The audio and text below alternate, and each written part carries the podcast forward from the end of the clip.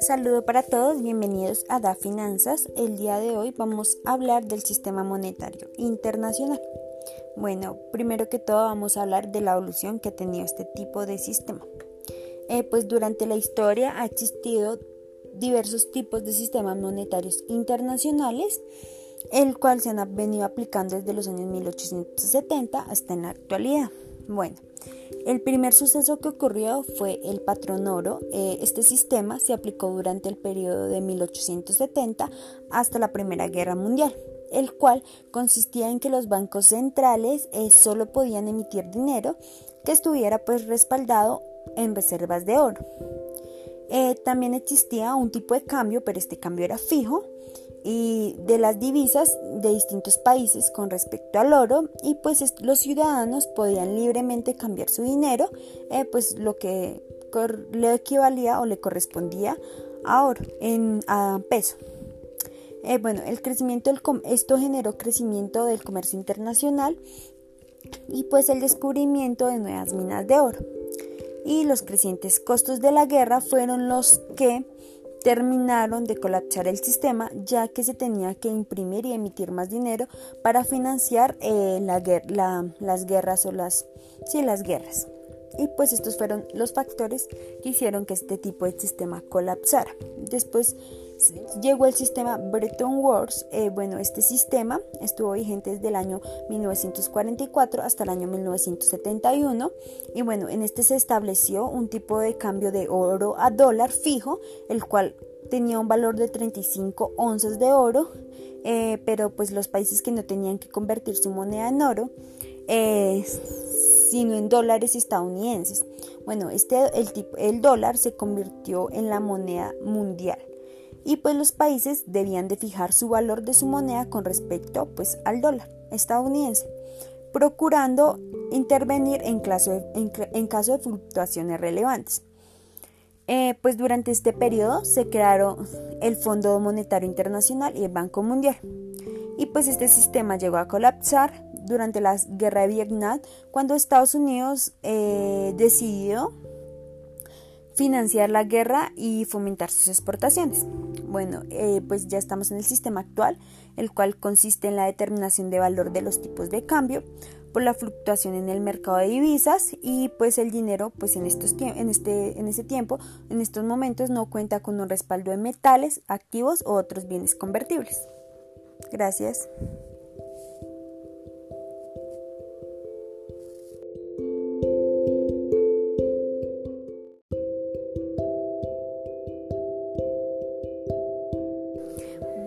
Seguimos hablando, con el, seguimos hablando del sistema monetario internacional. En este momento vamos a hablar de las funciones que este sistema tiene. Eh, bueno, una de ellas es la flotación generalizada con algunas excepciones. Bueno, como sabemos, la mayoría de los países avanzados y Latinoamérica cuenta con tipos de cambios flexibles. Bueno, esto significa que el mercado ajusta continuamente el valor de las divisas eh, sin que exista una tasa de cambio fija. Eh, bueno, no obstante, pues China y algunos países pues, del Medio Oriente fijan sus monedas al dólar. Y pues cabe mencionar eh, que también algunos países eh, han invertido en el valor de sus monedas directa o indirectamente en épocas de crisis y periodos en los que existe la fuerte variación. Bueno, otra función es el fiduciario, pues las divisas no cuentan con un respaldo en mentales, activos u otras monedas, pues su valor se determina por la confianza que tienen las personas en el Banco Central, emisor, de todos modos el dólar y el euro, y se utilizan como reservas que determinan en gran parte la liquidez del sistema. Bueno, otra función eh, pues son los acuerdos internacionales que estas tienen, pues las organizaciones que conforman pues el sistema monetario internacional negocian y llegan a acuerdos con respecto a la normativa internacional y toman decisiones con respecto al nivel de reservas internacionales, accesos a créditos y pues creación de moneda no nacional de reserva. Como ejemplo, el DEG y pues otros aspectos que influyen a las relaciones de intercambio internacional. Bueno, otra función es, entre ajustes, es corregir los desequilibrios reales afectados por la balanza de pagos que afecta las relaciones con las divisas. Bueno, otra función es la liquidez, pues es decir, los productos de reserva en forma de crearlos y, y la posibilidad de cubrir los desequilibrios en la balanza de pagos. Y pues la función de gestión es repartir y atender competitivamente más o menos centralizados en organizaciones como el actual Fondo Monetario Internacional y los bancos centrales del país. Gracias.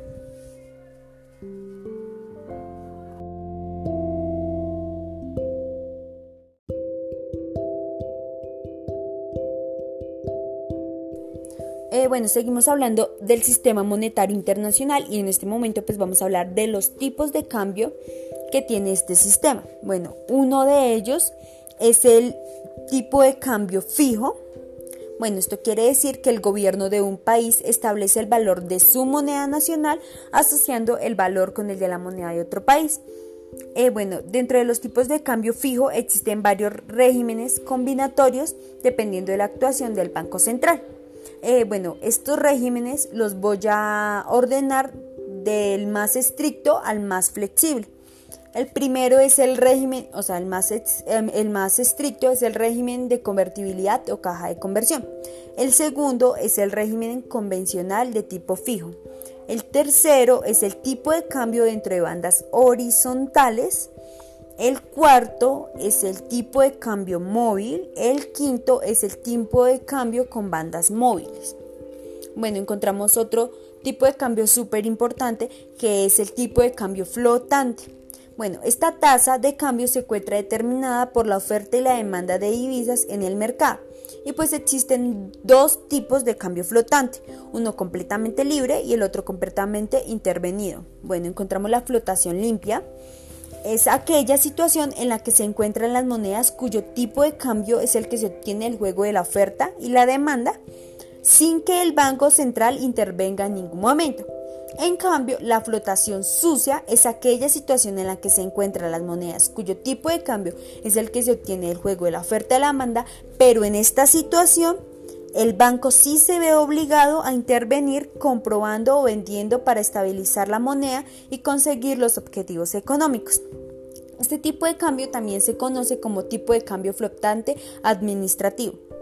Y ya, bueno, encontramos otro tipo de cambio importante que es el tipo de cambio real que es el tipo de cambio real, es una divisa, es el poder adquisitivo de la misma en función de los precios del país de otra divisa. Y el cambio de tipo nominal se trata de la cotización oficial de un tipo de cambio en el mercado de divisas. Y este son algunos de los tipos de cambios que tiene el sistema monetario internacional. Gracias.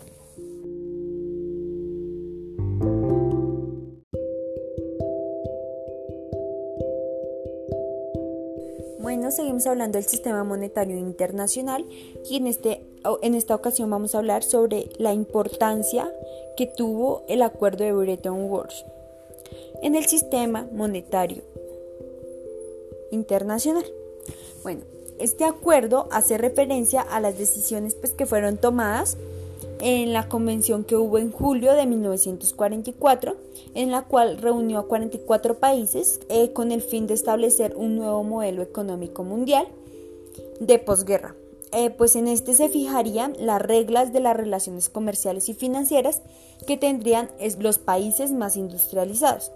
Bueno, eh, esta reunión tuvo lugar en el Hotel Mode de Beton Works en el estado de New Hampshire, Estados Unidos entre el 1 y 22 de julio de 1944, en, la, en plena Segunda Guerra Mundial.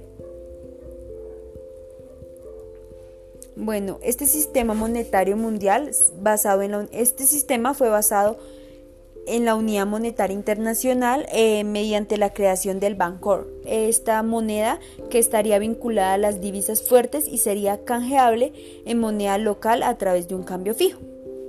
Eh, bueno, también tenía la intención, este, este sistema, de crear un órgano internacional de compensación eh, con capacidad pues, de emitir moneda internacional y cuyo objetivo sería pues, mantener la balanza comercial equilibrada. Eh, los países con superávit tenían que transferir eh, su excelente a los países con déficit. De esta manera se conseguiría aumentar la demanda mundial y evitar la deflación. Eh, bueno, la postura que tuvieron los estadounidenses a cargo del secretario del Tesorero de Estados Unidos fue sustituir el patrón oro por un patrón dólar vinculado al oro. Y pues ellos decían que debido al gasto bélico de la Segunda Guerra Mundial, eh, pues las reservas de oro de los países se habían visto mermadas, o sea, se habían visto caídas.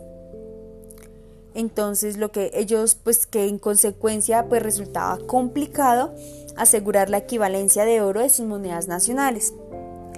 Eh, de modo pues que se, ellos establecen una partida de las distintas monedas de oro, siendo el dólar la moneda de referencia para el resto de las divisas. Y pues se quitaría la libra esterlina y se fijaría el valor de una onza en oro en 35 pesos. Por un, pues por un lado, pues los bancos centrales de los países tenían derecho de cambiar sus reservas en dólares por oro o viceversa. Bueno, el precio fijado em, acudiendo a la Reserva Federal. Pues por otro lado, pues Estados Unidos también tenía el poder de proveer liquidez mediante la emisión de dólares basados en deuda para salvaguardar el sistema. Bueno, eh, pues como tal, esta, la como tal fue la creación del Fondo Monetario Internacional. Eh, bueno, este fondo se creó con el objetivo de vigilar y proteger el rumbo de la economía a nivel global y, y mirar los efectos devastadores de la Gran Depresión. También fue fundada en, este, en, este, en esta época o en este sistema el Banco Mundial, que pues al principio fue llamado Banco Internacional para la Reconstrucción y el Desarrollo, y pues esta entidad era la encargada de facilitar la financiación a los países europeos arrasados por la Segunda Guerra Mundial y después pues se expandiría su acción a todos los países de desarrollo prestando ayuda tanto financiera como técnica. Eh, bueno, también, bueno, la duración del sistema Bretton Woods duró 27 años, inició en el 15 de agosto de 1971 y se terminó en el año 1975. Eh, bueno, este sistema ayudó a unir a los países para crear una sola moneda que los identificara una sola moneda de cambio. Esta moneda se tuvo como principal fuente fue la el dólar, como lo hemos venido diciendo, porque antes era el patrón oro, pero ahora tenían con este tratado o acuerdo, eh, decidieron que fuera el dólar, que si tenían oro y lo querían cambiar, lo cambiaban era por dólar. Entonces, este fue uno de los grandes cambios y que tuvo el acuerdo Bretton Woods en el sistema monetario internacional. Gracias.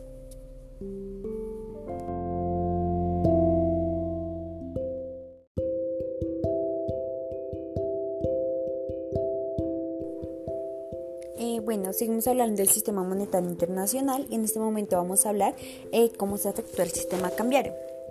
Bueno, primero que todo vamos a, definir qué es un sistema eh, cambiario. Este sistema es un modelo que es adoptado por una autoridad monetaria y cambiaria de un país, eh, que generalmente es el Banco Central. En el caso de Colombia es el Banco de la República de Colombia. Y cómo es el sistema según el cual se desarrolla la política de cambio pues, de cada país. Mm, eh, también el tipo cambiario existen tasas de cambio fija y tasas de cambio flotante.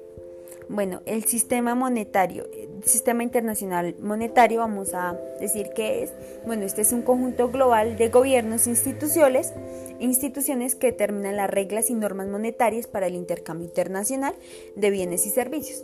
¿Qué ha afectado? Pues, como les dice su palabra, el el sistema de cambio es de un solo país y el sistema monetario internacional es a forma global.